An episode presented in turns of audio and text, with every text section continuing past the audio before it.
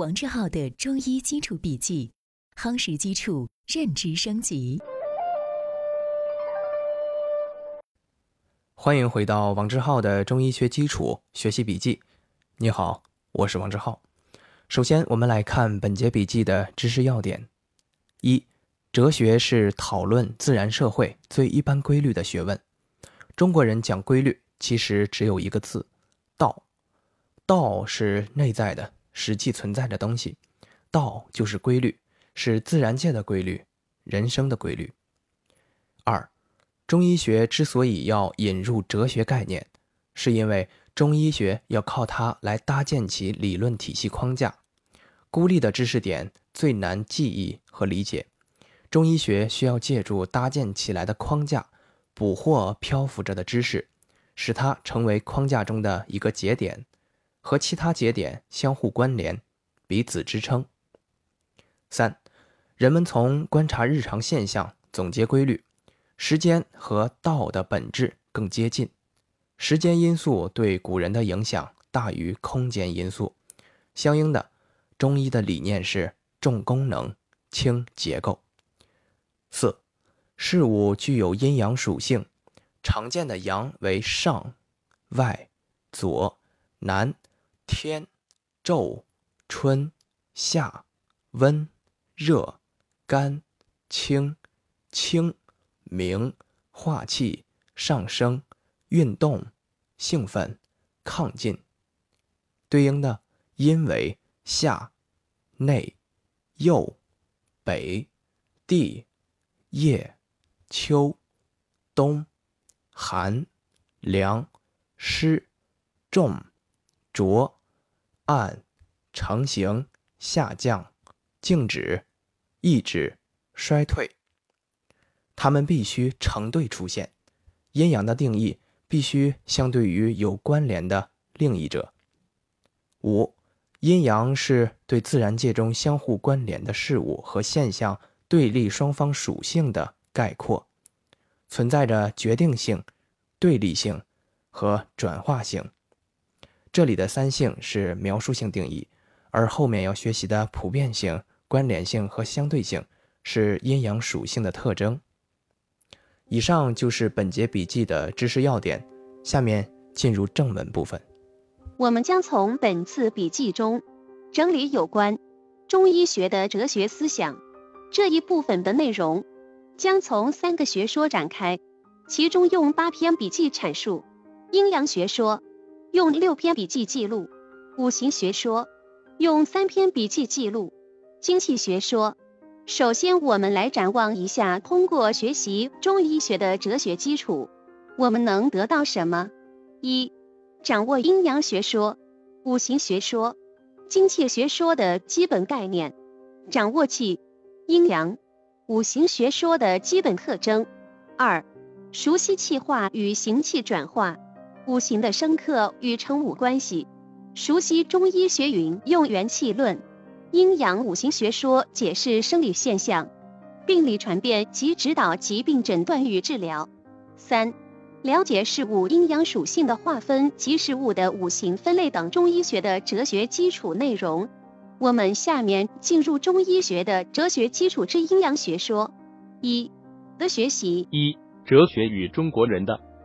哲学是讨论自然社会最一般规律的学问。我们注意这里面的关键词，实际上是两个字“规律”。我们提到规律，首先来复习一下前面章节笔记的内容。中国人讲规律，其实只有一个字“道”。日本人爱称道，不仅有茶道、花道、武道、武士道、剑道、柔道、弓道，其实道的概念来自中国。相比之下，中国人轻易不称。道，因为道可道，非常道；名可名，非常名。老子认为，人生的规律是可以认识的，是可掌握的，是可以用语言来表达的。道可道，依然可以用语言表述，但行诸字词的只是道的语言表达，而非道本体。恒道，真正的名与利是可以求道的，但不是平常所认为的那种虚名。我们要正确认识人生的规律。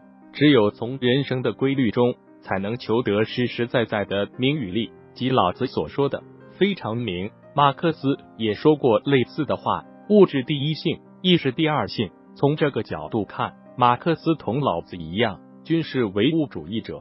仅从枯燥的理论来理解这句话，实在是太抽象了。特别是作为理科生，第一次读《道德经》时候，我的脑袋直接就懵掉了。那我来举个例子，相信大家就能很容易的理解这句话了。老师指着一个椅子问你：“这个东西叫什么？”你不假思索的说：“椅子。”老师什么都没说，站到椅子上去取书架上的东西，然后再问你：“这是什么？”你的答案变成了：“这是梯子。”问题到这来还没结束。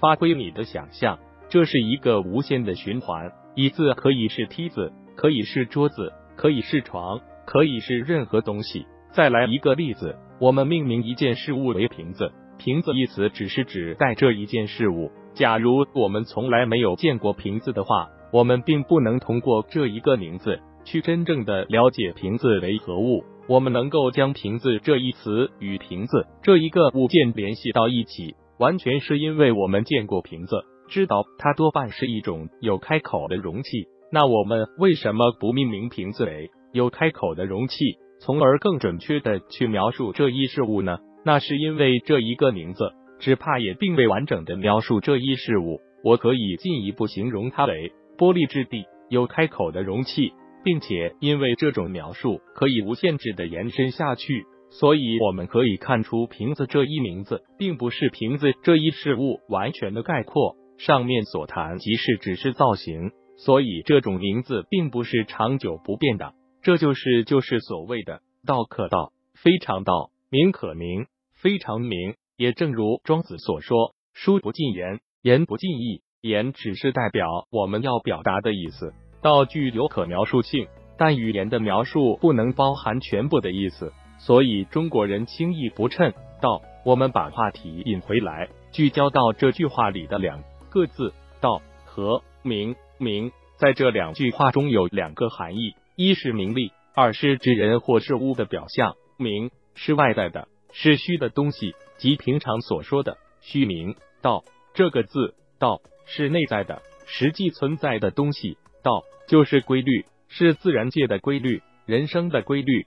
二。中医理论体系框架，道要解决两个问题：世界的本源和天地自然的规律。阴阳学说、五行学说和精气学说，恰好要解决的就是上面的两个问题。这三个学说有难有易，相比之下，最简单的学说、争议最小的学说是阴阳学说，争议性比较大的是五行学说。三者之中。最为抽象的是精气学说，我们将从先易后难的顺序来展开有关中医学的哲学基础这一部分的叙述。虽然 阴阳学说是三者之中最为简单的学说，但也属于哲学范畴。哲学相较于自然科学，哲学内容更为抽象，没有那么具体，所以从整个中医学基础教材来看。哲学这部分反而是最难的。一般来说，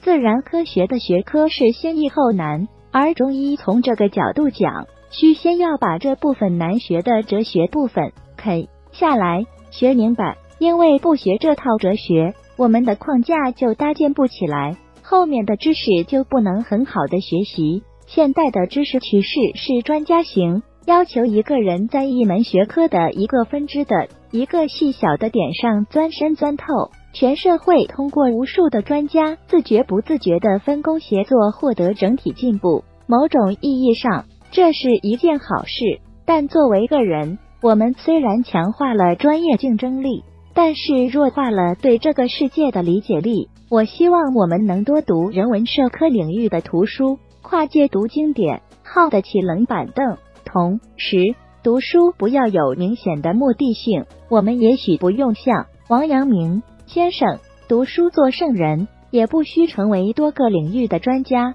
最起码的，满足心底的好奇，开阔视角，理解这个世界。谈到读书，不要抱有太多目的性。我想在这里再深入和大家分享一下我的看法。我认为学习也是一样，不要求着很快达到什么目标。不要去想结果这件事，就去学就好了。而且我建议要跨领域学习，不是为了成为什么领域的专家，最起码达成一个通志，不去想目的。这样的好处在哪里呢？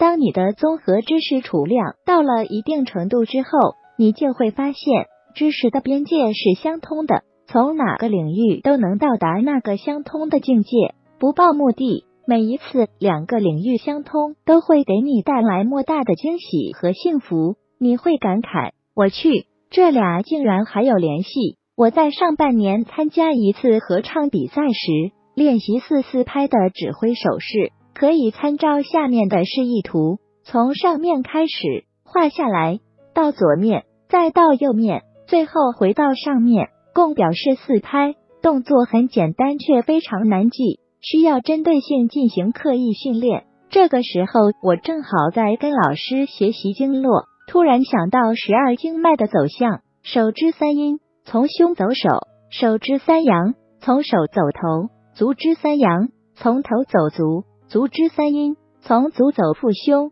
这和指挥四四拍手势的走向极其相似。通过这两个毫不相干的领域的一个小知识点的碰撞，让我一下子掌握了两个方面的内容。所以，这给我们带来两点启示：一、学习中医要利用好肢体语言形象化记忆；二、学有余力之时，多关注跨领域内容。读书亦建议跨界读经典。老子说过：“大器免成。”宁向东老师在管理学课上说过：“人一天的心力像一块有容量的电池，它是有限的，需要扩大电池容量和合理的分配去处。”这告诉我们，学习时终点就锁定在学习本身就好，不要耗费其他心力去想目的、想结果，不要盯着大气去成为大气。目光放广一些，这样每次遇到不同领域的汇合，带给你的就像是发现新大陆的快感。这一点在最近的脑科学研究中也有证实。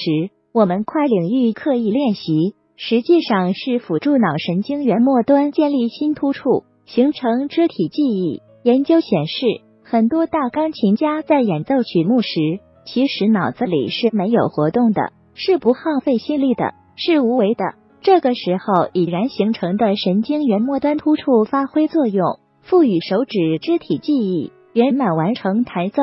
所以，老子哲学中的无为，从一方面看，指的就是这个境界。而这建立突触的过程极其漫长。对个人而言，无为不是懈怠，不是无所作为。要做到无为，需要毕生追求。百分之九十九和百分之百只是进步了一点点。但这一点点也许需要我们耗费前百分之九十九所耗费甚至更多的精力。所以本套专栏对非中医专业朋友们而言也是有必要的。希望我们一百九十九期一路同行，路上不要求快速达到什么结果目的，只专注内容本身，夯实基础，以认知升级。此外，前人为我们积攒的中医临床经验实在太多太宝贵，我们学哲学的目的就是为了更好的理解前人思想，用不同的哲学说理工具吸附不同的临床经验，抽象上升为理论。最终，我们用的也是临床理论，而不是工具本身。孤立的知识最难记忆和理解，它总是漂浮着，你必须用一个完整的知识框架来捕获它。使它成为框架中的一个节点，和其他节点相互关联，彼此支撑。有些人说中医是伪科学，是虚的、玄的、骗人的。也许作为外人，我会不以为意；但作为中医世家的孩子，成长过程中亲眼看到父亲为那么多患者解除病患，却听闻中医伪科学的言论，我会愤怒，我会不解。但不知应该怎么还口解释，直到来到南医大，真正作为医学生学习了中医理论，我才真正明白中医学的哲学基础：阴阳学说、五行学说和经济学说，就是支撑在中医理论体系内外的框架。而且，老师在授课时反复强调了，中医只是引入了上面三种学说，能解释中医理念的部分内容。任何一个学说都不能全部照搬照用，一定要有辩证学习的意识，选择性引入哲学概念，搭建中医理论体系框架。这就是伟大的前人为中医事业做出的卓越功绩。随着现代医学的发展，中西医临床专业的成熟，我们有理由相信中医会逐步得到世界认可，而这需要我们不断的努力。回到当下，先用辩证的观点继承知识，做一名合格的医学生，稳稳的学习，先走好脚下的这一步。我们上面说到三种学说。是整个课程中最难的部分，但通过我们的学习，我们在成功搭建起来了框架之后，往往会觉得不过如此。希望我的这套笔记能够帮助你迈出这一步，搭建好框架。那我们一起继续努力。第二点的最后，请允许我再追加强调一下：执行力和思考、三思是对的，但同时也要有执行力。说了要做，就要对说出去的话负责任。我们需要想，但是更需要践行。一种好的方式是边践行边思考。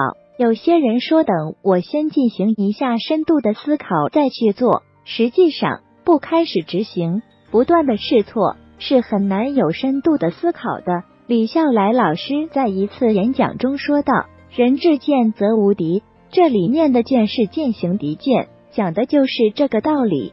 三、阴阳学说初步。那么，我们正式进入到阴阳学说的学习。阴阳学说解决的是规律问题。周易系辞上里提到，一阴一阳之谓道，天地自然之道，最容易体现出来的就是阴阳的变化。相信通过我刚才的笔记内容，大家再看到这个“道”字，也许就不会感觉到玄乎。中医框架下所讲的这个“道”。就是要落到实处的，不落到实处毫无意义。古人有求道的欲望，医者亦有求道的欲望。医者求道是为了知人事，医学就是属于人事。倘若我们把握好了天地自然规律，那医学的规律也就出来了。故求道就从寻找规律开始。怎么寻找规律呢？纵观科学史的发展，不管是哪个国家，基本是以天文学为先驱，以数学为基础。中国科学也是一样的，尤其是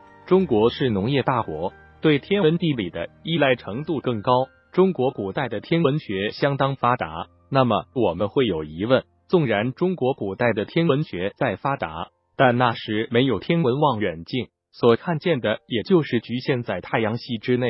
那么以天地为参照，参照到的不过也是天文系的。我们站在前辈的视角来观察规律。在整个天文对比之中，距离越近，影响越大。所以从这个意义上讲，对地球影响最大的是太阳、月亮。其中，太阳对我们的影响比月亮更大。把所有因素简化，就是日地运动。日地运动下，我们观察到什么规律呢？先来看四季：春夏秋冬，周而复始，这就是规律。再观察一天，一天之中昼夜交替，这也是规律。天地呈现出规律，人怎么办呢？人要遵从规律，这样我们就将前辈观察规律的过程简要概述完了。最原始思维大概就是找到天地自然规律，然后服从规律，这就叫做顺应自然，服从大自然的法则，也就是道法自然。中国疆土辽阔，前人观察到的规律可能会因地而异，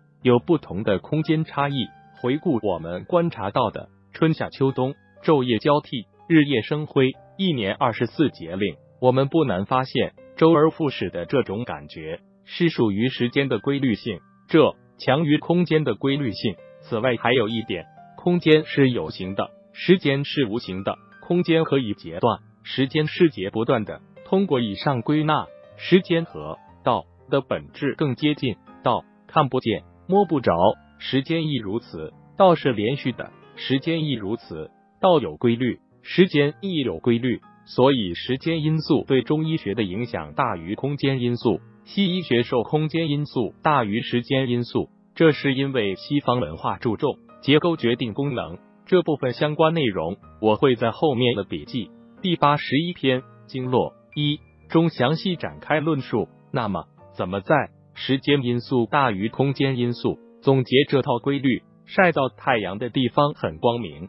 晒不到太阳的地方背阴有阴影。这就是阴阳产生的原始观念。既然原始观念出来了，后面的路就很顺了。中国人很擅长推演，我们说万事万物分阴阳，那么这个阴阳是怎么分出来的？我们不是有日光向背吗？那么就把向日的所有意象集中起来，串成一串，这一串上的所有意象就都属阳。同理，背阴的所有意象串起来都属阴。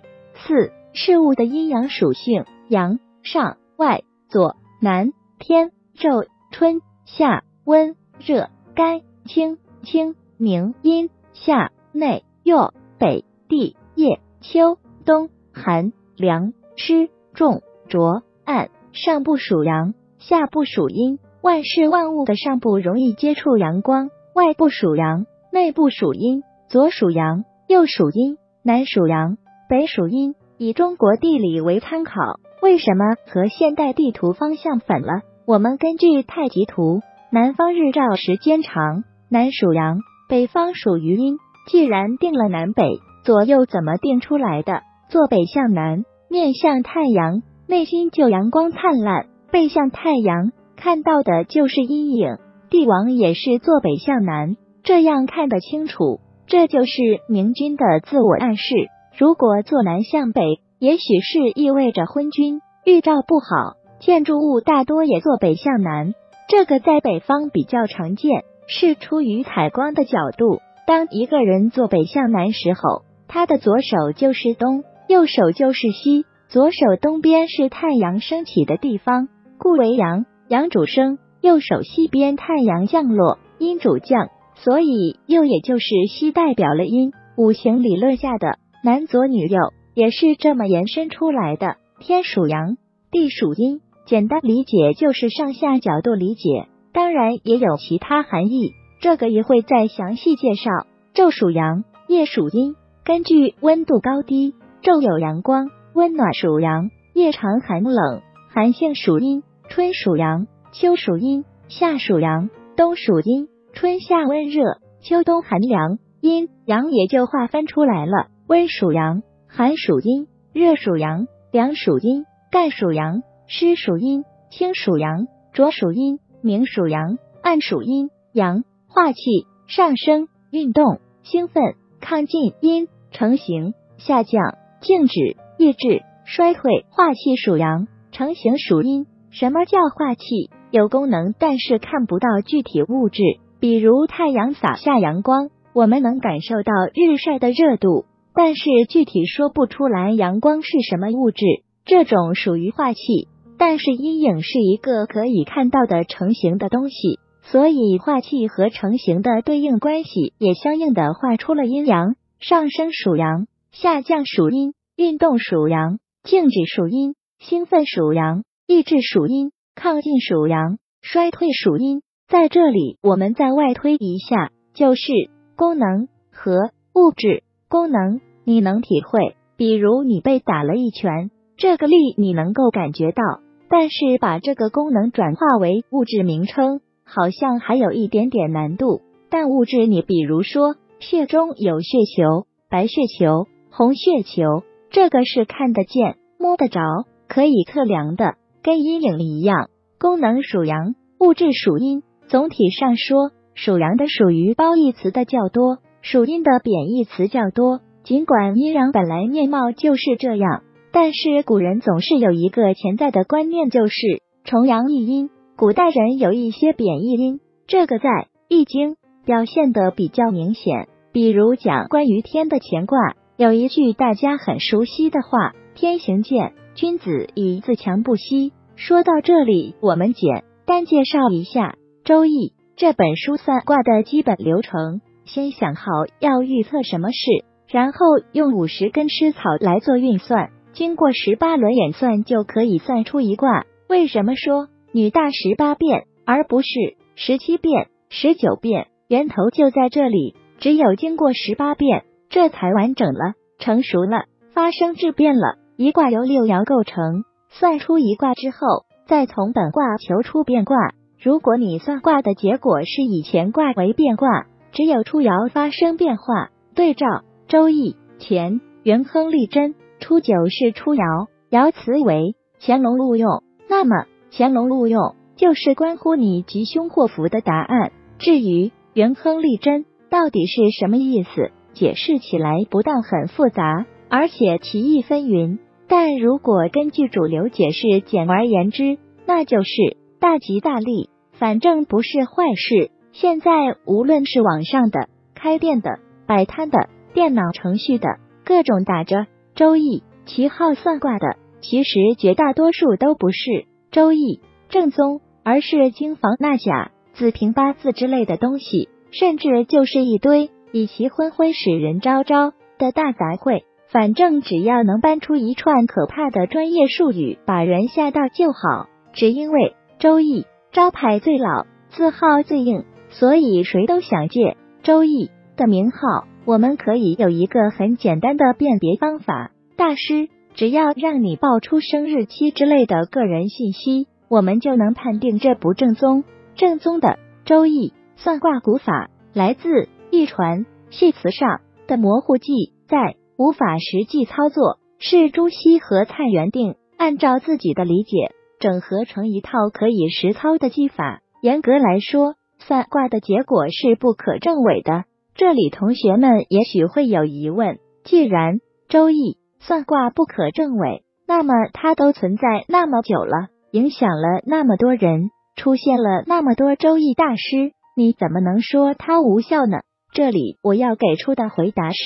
我们要知道，《周易》中的算法大多是后人的附会，虽然也算是影响深远，但可靠性不高。从心理学角度讲，世道人心的规则是：有需求就会有供给，没有对应的供给，就会出现对应的替代品。你想要天上的星星，就会有人向你兜售钻石。我们常常类似这个问题的说法说：某某如果真的无效。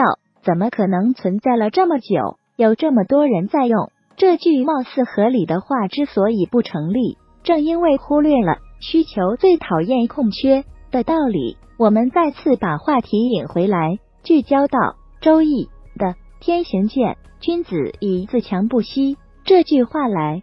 这句话是《易经》对乾卦的阐述。此外，对坤卦的解释是“厚德载物，顺天而行”。坤卦象征地，地道柔顺，性顺而体厚，含红以媚敛，顺承天道，富在万物，是整个宇宙万有发展的受动力，一切生命的孕育之源，万物无不受其力。君子取法于地，德业双修，敬义直方，积渐成德，谨言慎行，功成不居，正极容众，成就事业。另外，老子还说过：人法地，地法天。天法道，道法自然，人效仿地，地效仿天。因为地球只是宇宙的一小部分，当然要局部服从整体。以上就进一步论述了地属阴，天属阳。中医在用阴阳学说搭建框架解释中医学知识时，相应地，中医的理念是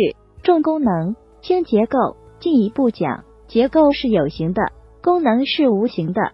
中医。重功能轻结构，一轻有形，重无形，这体现在中医养生学的太极拳、气功等等方面。这样我们就能引申理解，轻为阳，浊为阴。同样也就进一步理解了，化气为阳，成形为阴，轻而无形，上升为阳。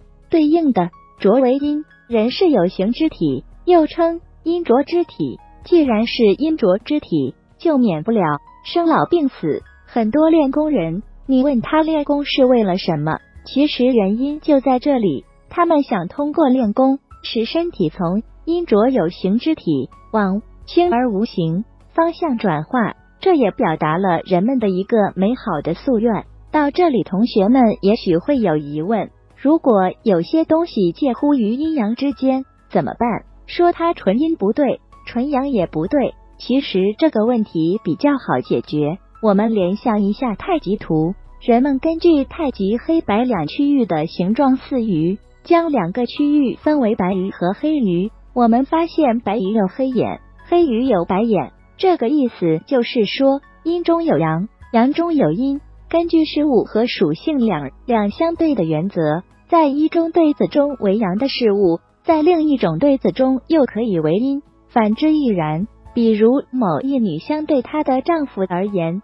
是阴，而相对于她的仆人来说又为阳。易经用一句话做出了总结：万事万物都可以分阴阳。是的，就是看你从哪个角度去分了。五阴阳的概念，既然万事万物都可以分阴阳，这就为了它作为说理工具做了很好的铺垫。什么都能分阴阳，那说理事后怎么都能说。这在古籍文献中。有诸多相关记载。由于我们还是要把重点落回到中医学基础笔记上来，所以关于古籍文献相关事例，我就不一一赘述了。希望有兴趣的同学从《春秋》和辅助理解《春秋》的《左传》《公羊传》《谷梁传》入手，跨界读经典，不仅有助于我们学习中医基础理论，更能改变思维方式，更好的认知这个世界。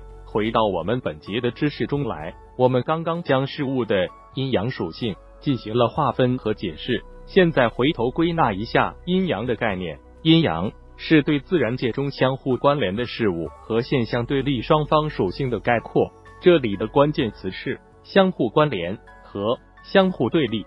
比如黑白对立、明暗对立，但对立的同时也要相互关联。什么叫相互关联呢？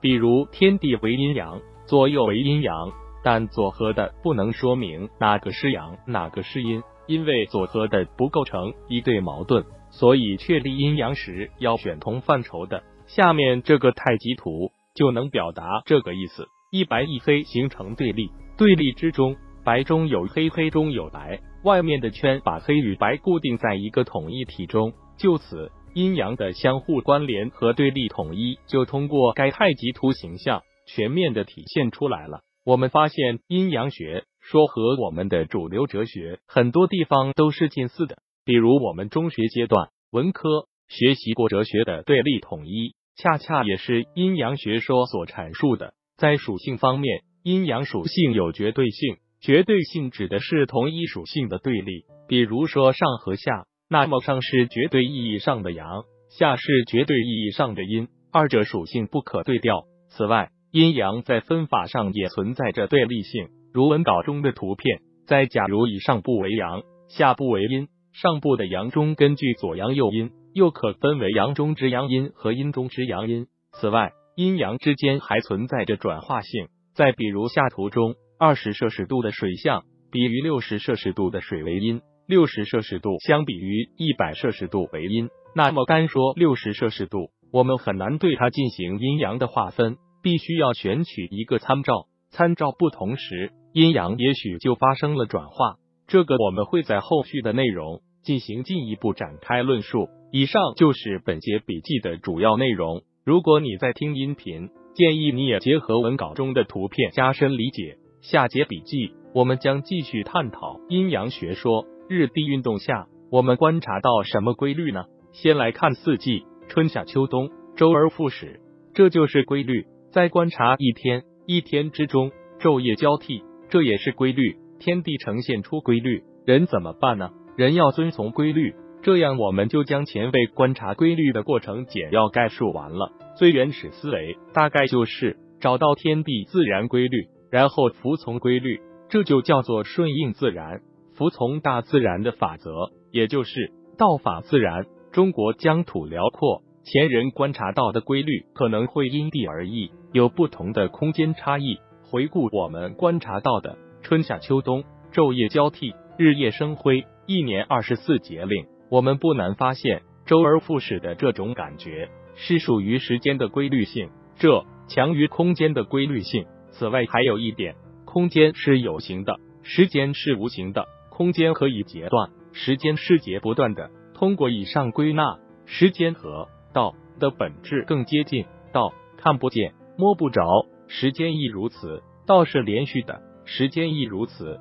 道有规律，时间亦有规律。所以时间因素对中医学的影响大于空间因素，西医学受空间因素大于时间因素。这是因为西方文化注重结构决定功能，这部分相关内容我会在后面的笔记第八十一篇经络一中详细展开论述。那么，怎么在时间因素大于空间因素总结这套规律？晒到太阳的地方很光明，晒不到太阳的地方背阴有阴影，这就是阴阳产生的原始观念。既然原始观念出来了，后面的路就很顺了。中国人很擅长推演，我们说万事万物分阴阳，那么这个阴阳是怎么分出来的？我们不是有日光向背吗？那么就把向日的所有意象集中起来，串成一串，这一串上的所有意象就都属阳。同理。背阴的所有一项串起来都属阴。以上是今天的正文部分。为了方便我们的共同学习，我将今天的主要内容绘制成了一幅思维导图，请你试着先不看文稿，仅通过思维导图回想我们本节笔记的内容，然后翻看文稿中的知识要点和正文内容，把自己没有掌握的知识点对应落实，将学到的新知附着在思维导图上，印在脑海里。好。这是本节笔记的第三个部分，思维导图部分。今天本节笔记留给你的思考提示：思考现在无论是网上的、开店的、摆摊的、电脑程序的各种打着周易、七号算卦的，其实绝大多数都不是周易正宗。现在，请你思考一下，有没有一个评判标准，让你一眼就能鉴别哪些是正宗用周易算卦，哪些是胡编乱造的？请你静心回顾，认真思考。希望今天是美好的一天，你我都能共同进步一点点。我们明天见。